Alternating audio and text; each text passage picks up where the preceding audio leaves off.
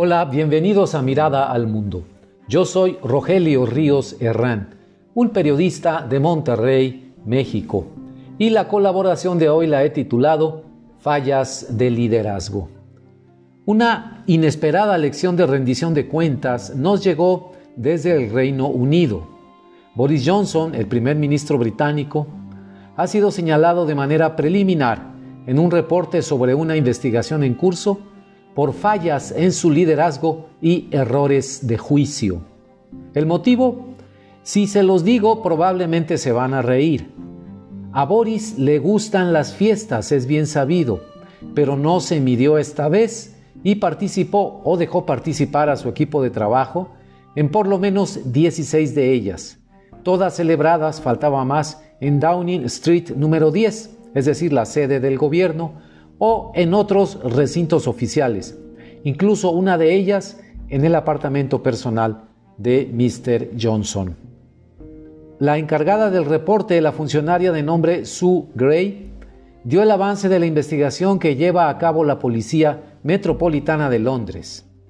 En el recinto del Parlamento o la Cámara de los Comunes, como se le conoce en Inglaterra, el 31 de enero, los legisladores británicos escucharon, atónitos, la escasa información que dio Su, pero que bastó para encender los debates. Las fiestas se hicieron en contra del mandato gubernamental a los ciudadanos británicos de no llevar a cabo reuniones sociales bajo las etapas críticas de la pandemia. Por si desobedecer el mandato exigido a los ciudadanos fuera poco, Boris permitió que en sus fiestas corriera el alcohol en cantidades, según dice el reporte, excesivas.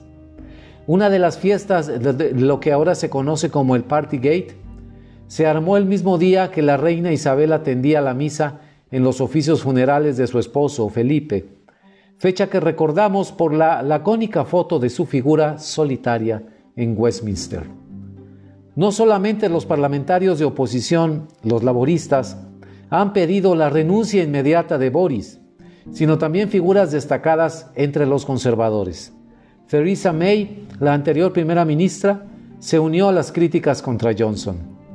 El punto que me interesa resaltar del reporte mencionado es el siguiente.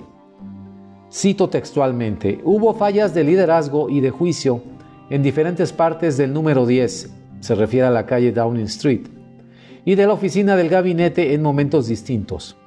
Algunos de esos eventos no debieron ser permitidos, otros no debieron desarrollarse como lo hicieron. Hasta aquí la cita textual.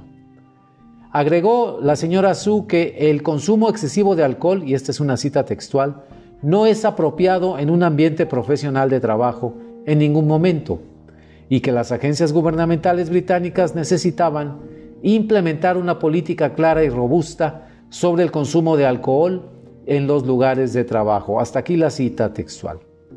No sé en qué terminará el Partygate, pero la reputación personal de Mr. Johnson quedará dañada para siempre. Al final, la investigación debe concluir sobre la dimensión de las fallas de liderazgo y juicio, y si éstas lo incapacitan para gobernar al Reino Unido. Lo que sí sé es que, como observador latinoamericano, me parece impensable que una investigación de este tipo y su revisión por legisladores en el Congreso de la Unión sea posible hoy en México sobre la figura del presidente Andrés Manuel López Obrador, no porque haga fiestas, sino por las fallas de liderazgo y errores de juicio en sus decisiones, tal como se le señala a Boris Johnson. Ejemplos, bueno, los ejemplos sobran. La cancelación del nuevo aeropuerto internacional de la Ciudad de México, la liberación inexplicable del narcotraficante Ovidio Guzmán en Culiacán, Sinaloa, el derroche de recursos públicos en obras monumentales cuestionables como el tren Maya, etcétera, etcétera.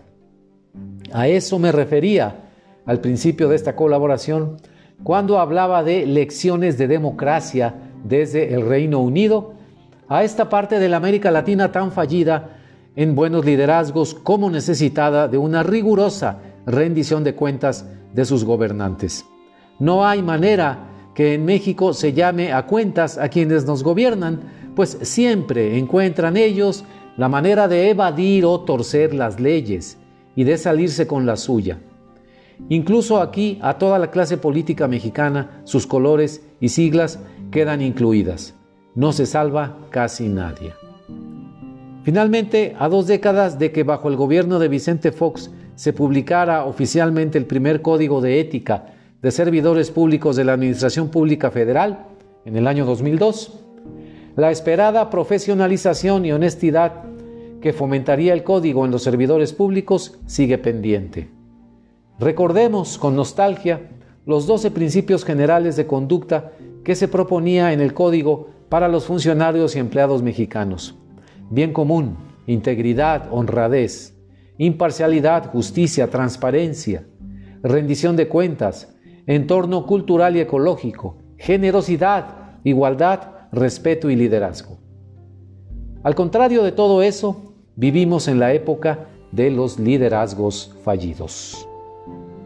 Muchas gracias.